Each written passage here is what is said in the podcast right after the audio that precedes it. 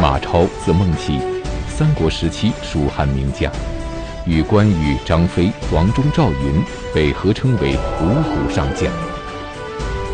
在归附刘备之前，西凉军阀出身的马超就曾杀得曹操割须弃袍、狼狈而逃，使得曹操发出“马儿不死，吾无葬地也”的感叹之词。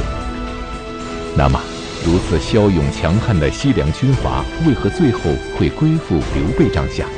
刘备又是如何收拢大将马超的呢？请继续关注《汉末三国》第二十五集《马超归刘》。前面咱们讲啊，这卖草鞋出身的落魄皇叔刘备刘玄德，自打赤壁之战以后，运交华盖啊，开始走运了，不但得了。荆州啊，娶了小媳妇儿啊，虽然夫妻关系不咋地，但总算是老牛吃嫩草，也是件美事儿。这还不算，很快荆州西边的益州又向刘皇叔招手，所以刘备率领人马就入了蜀地，就和刘璋开打了。这一仗打下来，刘备不但打下了自己的根据地，而且呢，还收拢了很多英雄豪杰。这些英雄豪杰当中，有一位就是后来成为刘备五虎上将之一的马超马孟起。马超是马腾的儿子，前面咱们讲过，马腾这个人呢，有一半羌人血统啊，汉羌混血。估计这个他老爹呢，那个时候混得不咋地啊，没钱娶媳妇儿啊，就跟今天穷人只能买个越南媳妇儿一样啊。马腾当年的职业，就是造反，和这个义兄韩遂。今天造反，明天招安，后天又造反，大后天再招安，反正安生的时间啊不长。那一位职业革命家，所以马超就是生长在这样的环境当中。从这个层面上讲，他算个官二代，也算个黑二代啊。因为他爹呢，有的时候是朝廷的官员，有的时候变成了反贼，是官匪一家，官是匪，匪是官，这么一个关系。那当然，这两者身份。啊，其实也没什么区别，都是祸害老百姓。出生在这样的家庭，这马超打小干事儿就可想而知了。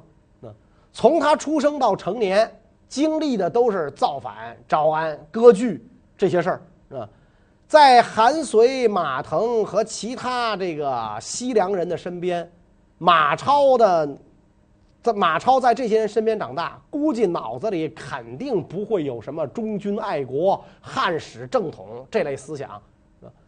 马超长大之后是高大魁梧，年轻的时候就勇猛过人，在被称为天下强勇的这个西凉军中也号为剑啊，在勇将当中也称为勇将。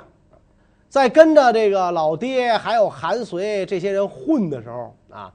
这个马超给人的印象呢是力气大，打仗基本上靠蛮力。建安元年，马腾呢和这个义兄韩遂俩人闹了别扭，这土匪嘛，说翻脸就翻脸。马腾的老婆孩子都被韩遂啊给杀了啊，所以马超就变成了马腾的长子啊。马超字孟起嘛啊，所以他应该是老二啊。老大被韩遂杀了，他变成老大了。躲过一劫的马超，不久之后被曹操拜为偏将军，统领其父马腾的西凉旧部。实力强劲的西凉军一直以来都被曹操视为心腹大患。那么，曹操为什么还要拜西凉军阀马超为将军呢？建安七年，曹操派司隶校尉钟繇在平阳包围了南匈奴的单于。嗯，因为这个南匈奴单于呢，跟袁绍他们家混在一块儿，但是这个中游攻不下这个平阳啊，而对方援军又已经到达，所以中游就派人去游说马腾，为他分析厉害啊，老马，你这岁数一大把了，别整天这个占山落草做贼了啊，干脆啊，你跟着朝廷混吧啊，我们老大曹老板不会亏待你的，赶紧帮我打袁家这些狗腿子啊。马腾听了之后是犹豫不决。他这人啊，没有什么特别远大的政治理想啊，就想当个土皇帝，所以这个时候呢，想坐观成败。我管得着你曹操跟匈奴怎么办呢？啊，那么他的部下就跟他讲：“我恐怕这个成败定下来之后，曹操奉旨问罪征讨，将军您将第一个被杀。”马腾一听这话，顺着后脊梁沟往上冒冷气呀、倒吸一口凉气。哎呦，那该怎么办呢？部下就说了：“将军假如能在此危急关头领军征讨郭援，内外夹击，是必能取胜。将军这一举动。”既斩断袁氏家族臂膀，又解救河东危急，曹操必然深深感激将军，而将军您的功名将无人能比。啊，马腾被部下游说动，那就派儿子马超率军一万跟中游会合。啊，那么这一场战争当中，啊，马超打仗非常的勇敢啊，啊，但是呢。此战更出彩的还真不是他，而是他手下第一大将庞德庞令明。在这一场战争当中，是庞德把敌将郭援的脑袋砍下来，装进麻袋里献给主公，算是大大的出了名。马腾就进京到朝廷担任了卫尉，曹操就把马腾的家属都迁到了邺城，这实际上就是当人质。那然后曹操就任命他儿子马超为偏将军。继续统领马腾的部队，那么这个时候，马超就成了马腾这支武装的领导人啊，领袖。马腾留下的地盘也被马超掌控，小马哥就变成了土皇帝了。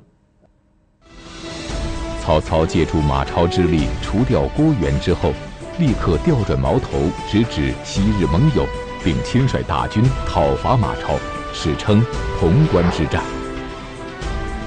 那么，刚被拜为偏将军的马超为何会招致曹操亲兵讨伐？而曹操此举的真正目的又是什么呢？到了建安十六年三月，曹操派司隶校尉钟繇讨伐张鲁。曹操此举就是假图灭国，想借讨伐张鲁之名平定关西。曹操是绝不允许马超这帮人割据的。你要么跟着我混，要不你就干脆造反，我把你打趴下。啊，所以曹军这一要借道灭张鲁，关中诸将果然就起了疑心。马超、韩遂等十部都起来造反，合计起来有十万人马据守潼关。咱爷们儿在关中吃香的喝辣的，你曹阿满想来横插一杠，门儿都没有啊！曹操派遣安西将军曹仁统帅诸将抵挡，让他们坚守营寨，不要出战，然后自己亲统大军进攻马超，跟马超隔着潼关扎营。曹操表面上对马超施加压力，暗中派徐晃、朱灵率步骑兵四千渡过渡黄河渡口，到黄河以西扎营。一个月之后，从潼关向北渡过黄河啊，士兵先过河，曹操单独率虎贲武士一百多人留在黄河南岸断后，马超率步骑兵一万多人来进攻，是箭如雨下。曹操仍然端坐在马扎上不动，许褚也没带盾牌，左手举起马鞍啊，左手举起马鞍为这个曹操抵挡乱箭，右手撑船。啊，校尉丁民啊，这个曹操的部下，把这个曹军的牛马放出来引诱敌人啊。马超的军队这个匪气比较重，纷纷去争抢牛马，曹军才得以渡过了黄河。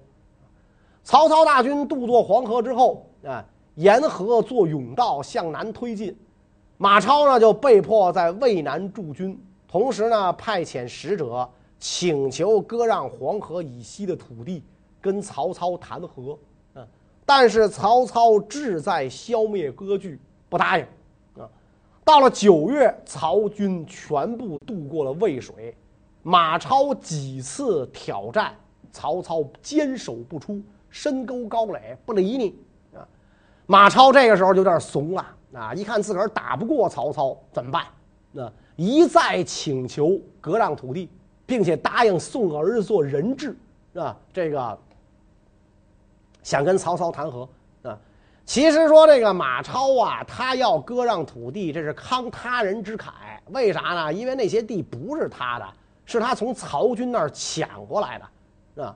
至于送儿子当人质啊，更无所谓啊。他的儿子很不值钱，为什么呢？因为马超这个人出了名的寡情啊，老婆孩子都不当回事，跟刘备一样，是吧？为什么最后他能投刘备啊？哥俩对脾气是吧？老婆孩子说扔就扔，无所谓，再换一套呗。虽然马超主动请和，但是西凉关中联军人数众多，如果团结一致对抗曹操，曹军根本不占优势。在这种情况下，曹操会用什么样的办法对付马超和关中联军呢？曹操问底下谋士怎么办？要不要答应跟他谈判？啊，贾诩说可以啊，可以假装同意。曹操说：“那我们假装完了之后呢？下一步呢？”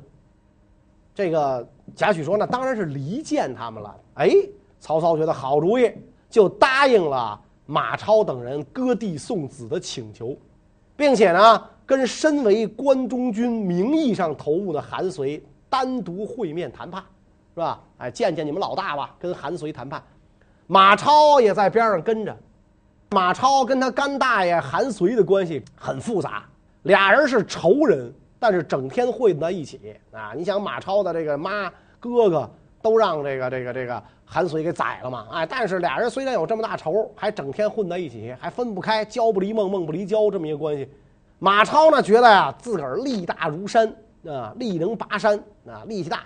在会面的时候，趁曹操不注意啊，把曹操一把拎起来塞袋子里，抓走就完了！那是我将建立不世的功业啊！他是这么打算的，连袋子都准备好了啊。结果到了谈判的地方。一看，曹操身边的猛将许褚一直瞪着他，手摁佩剑，所以他没法动手啊，没法动手，是吧？事后曹操才听说，哎呦，马超这小子原来想活捉我啊，连塑料袋都带来了，要把我装走，是吧？他以为上超市买鱼呢，是吧？所以曹操非常的这个感叹啊，感叹，己为绞虏所欺啊，差点被这家伙给给逮着啊。这次阵前谈判啊，曹操跟韩遂本来是老相识啊，老哥俩认得，所以俩人来到阵前，马头相交，一起呢说了很长时间啊，但是真的是没有说军事，只是谈论京都往事，跟老朋友啊，哎呦，你现在都变了啊，这胡子也长了，头发也白了，咱们当年年轻的时候怎么怎么怎么着是吧？一块 K 卡拉 OK 怎么怎么着？哎，了解这些事儿，谁谁还活着吗？谁谁还在吗？那就这些事儿。是吧？高兴的时候是拍手欢笑，哎呀，太好玩了！你看他今天都变成那样了，怎么着怎么着，是吧？马超等部队中的关中人与胡人呐，都来围观啊，看看这个曹阿满什么模样，是不是三头六臂、红眼睛、绿胡子？曹操一看，拿鞭子指他们，哈哈大笑，说：“你们是想看看曹操吗？啊，我就这么一个人，不是四只眼两张嘴，只不过是智谋多一些罢了。”啊俩人会面一结束，马超就问韩遂：“说你跟曹操掰活那么半天，你们都说什么呢？”韩遂说：“没说什么呀，就聊聊过去京中往事罢了，是吧？”马超说：“这不对，是吧？心中就起了疑心，这绝对不对。你俩人阵前聊得好，鼓掌大笑，那么嗨，没说什么，是吧？没说什么，你们俩干嘛呢？”过了两天。曹操给韩遂写了一封信，而这个信中呢，涂涂改改、勾勾画画了好多地儿。这勾画呀，就弄得好像是韩遂改的啊。马超看到这封信，就更加怀疑韩遂啊，这谁改的？原书如此，不知何故。韩遂说的都是实话，马超说这不可能，是吧？曹操那么大文学家，是吧？写封信能把草稿给你寄来吗？能把这勾勾画画给你寄来吗？这不可能，哎，所以就觉得韩遂跟曹操是必有勾结啊。那么曹操连两次连使反间计，料到马超对韩遂啊会起疑心了，于是跟马超约定日期进行会战。曹操先派轻装部队挑战，然后派精锐骑兵进行攻击，大破马超，斩杀马超数员大将，韩遂、马超被迫逃奔凉州。在这次会战当中啊，因为是整个关中诸将一起跟曹军大战啊，关中诸将每一部将领率军来到，曹操都面露喜色啊。只要看见关中将领来，曹操就高兴。哎呦，他也来了，好！哎呦，他也来了，又太好了。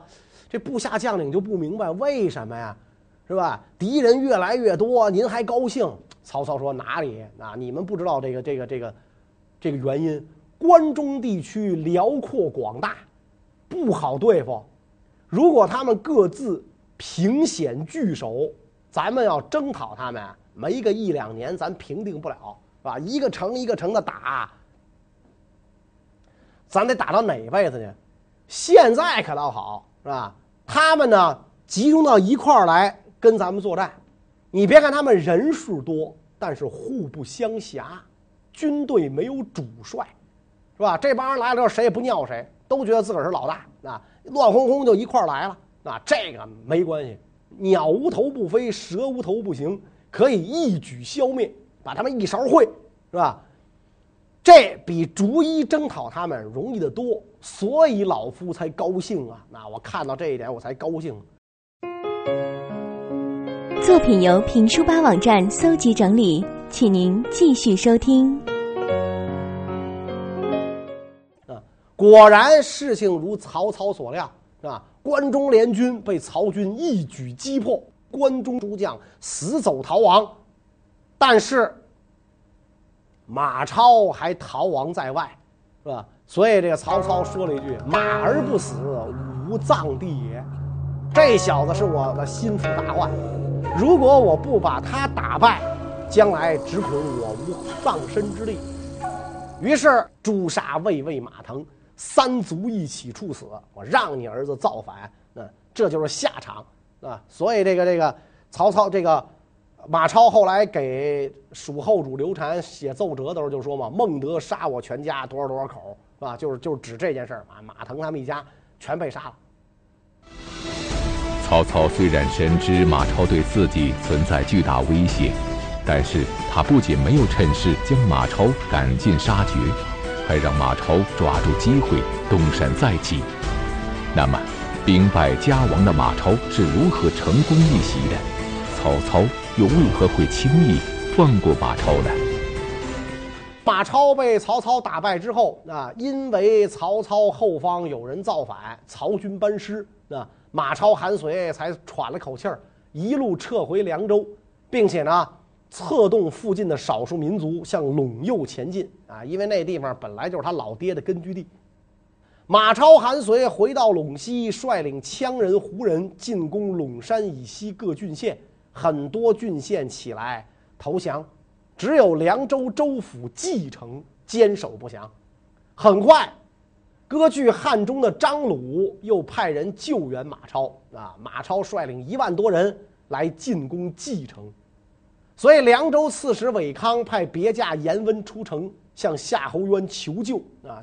夏侯渊在长安嘛，马超军在蓟城外边围了好几层啊。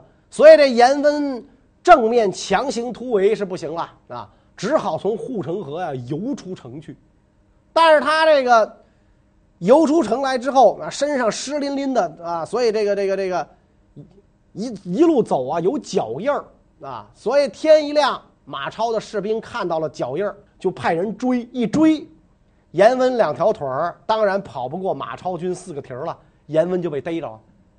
严温被逮着之后。马超把这严温带带到城下啊，就告诉这个严温，哎，说你跟城里边说啊，再也不会有救兵来了，啊，不会有救兵来了。你说这个，我就饶了你啊，你好，让这个城里边的士气啊低落。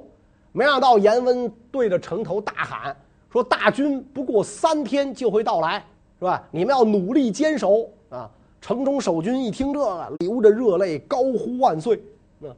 所以马超虽然恼怒，但是呢，由于这个蓟城啊久攻不下，所以他还是引诱这个严温希望严温能回心转意，进城去劝诱刺史出降，是吧？没有说一听这啊，咔咔一刀把他脑袋砍了，没这样。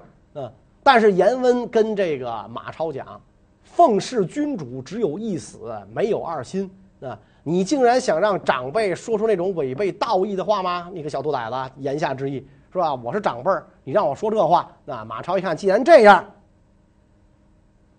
我也就不留你了，这才杀死了严温，啊，过了一些时候啊，外边的救兵仍然没到，城里边就实在是盯不住了，啊，就盯不住了，是吧？你不是说三天大兵就到吗？啊，当然他们不知道这是严温鼓舞士气的话，这这多少个三天都过去了，怎么还不来呀？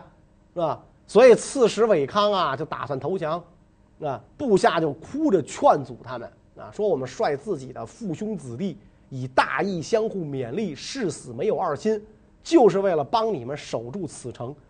现在你们怎么能放弃唾手可得的功勋，陷入不义的罪名呢？嗯，但是这个刺史不听部下的劝告，打开城门迎接了马超。马超一入城就把刺史杀掉，自称征西将军，兼任并州牧，都督凉州军事。马超虽然攻下了驿城，实力得以恢复，但是他却率部投入刘备麾下。那么，究竟是什么原因，将骁勇善战的马超最终推向了刘备的阵营？而刘备又是如何收拢大将马超的呢？当时劝这个刺史不要投降的杨府，他在这个。继承归降之后啊，仍然被马超重用啊，因为马超觉得他是个忠臣啊，仍然被马超重用啊。那么正在这个时候呢，他妻子去世了啊，所以杨府呢就向马超请假去安葬妻子啊。杨府的表哥啊姜旭这个时候担任抚夷将军，住在历城啊。杨府见到这个姜旭和姜旭的妈，就抽泣不止，特别的悲痛啊。这个姜旭就问啊，你你怎么了？你就这么难受啊？杨府说了，我守城没守住，长官被杀，我又不能同死，我没有脸啊活在世上啊。这个马超背叛父亲跟皇上，杀死本州长官，这不是我杨府一个人忧心自责的问题，我觉得益州的士大夫都因此蒙受耻辱。您拥有重重兵，受命全权管辖这一地区。呃！但是您没有讨贼之心，所以我很难受。马超虽然强大，但他不讲道义，弱点很多，容易对付。咱应该赶紧起兵。姜旭的母亲听到这儿，慨然说：“好啊，儿啊，啊，韦刺史遇难也有你的责任，不只是杨府一个人的过错啊。大丈夫谁能无死？死于忠义就是死得其所。你应该赶紧行动，不要再管我了啊！我自会问你担当，不要以我残年为念。”于是姜旭就跟同郡人联合，准备讨伐马超，又派人呢到了义城结交马超的两位部将啊，让他们做内应。到了九月，杨府姜旭起兵啊，然后马超手下这些将领啊纷纷叛变，要讨伐马超。马超得到消息之后大怒啊，那么这个他的两员部将就趁机编造理由，劝马超自己率军去进攻杨府。马超一出城，这俩官部将关闭蓟城城门，把马超的妻子儿女全部杀死。啊，今天京剧舞台上有一出武生硬功的戏，叫《战冀州》，就讲了这段故事。啊，马超知道妻子儿女被杀之后，啊，悲愤已极，一再的这个从马上掉下来摔倒，真是硬功。马超这一下，那变得是进退失据。成流寇了，没根据地了，只好去袭击历城。这一袭击历城，就抓住了这个姜旭的妈啊。结果呢，他就让这个姜旭的妈呀劝自己儿子投降。没想到姜旭的妈痛骂马超，说：“你这个背叛父亲的逆子，杀死长官的恶贼，天地岂能长久容你？你不早死，还敢见人吗？”啊！马超大怒，就把老太太杀了，然后。杨府与马超展开大战，虽然身中五处重伤，但还是打败了马超。马超走投无路，只好南投张鲁。张鲁就任命马超为官，并且呢，打算把闺女嫁给马超啊。但是谋士就对张鲁讲说：“马超这种人啊，不爱自己的父母，妻儿老小在他心里连个屁都算不上，他怎么可能爱别人呢？您呐，算了吧。”啊，搞不好马超哪天又得害得你女儿被人杀，所以张鲁一听这，哎呦，算了吧，那那是一火坑，别把我闺女推进去，打消了嫁女的念头。到了建安十九年春季啊，马超向张鲁请求给他一支军队，北攻凉州，夺回自己的老家。张鲁呢，就派马超回军围攻岐山啊。凉州这些大小军阀一看杀人魔王马超来了。就又都跟着造反了，岐山守将姜旭只好向夏侯渊告急。啊，夏侯渊部下将领纷纷议论，啊，认为这件事儿必须要上报魏公曹操，让他发令调度。啊，夏侯渊说：“缓不济急，魏公远在邺城，向他报告，往返行程四千里。啊，等命令传到咱们这儿，黄花菜都凉了，姜旭肯定被打败了，这不能解救危机，所以立刻。”点取大军去援助，派大将张合，那原来袁绍手下的大将，率步骑兵五千做先头部队。马超把这个岐山啊围了一个月，眼看这个陇陇右啊又要失而复得了。那在这个时候，张合却来了，马超没辙，只好撤军。啊，只好撤军，匆忙回到汉中。啊，张合收缴了马超留下的攻城器械。夏侯渊这个时候看着关中这帮军阀就很不爽了。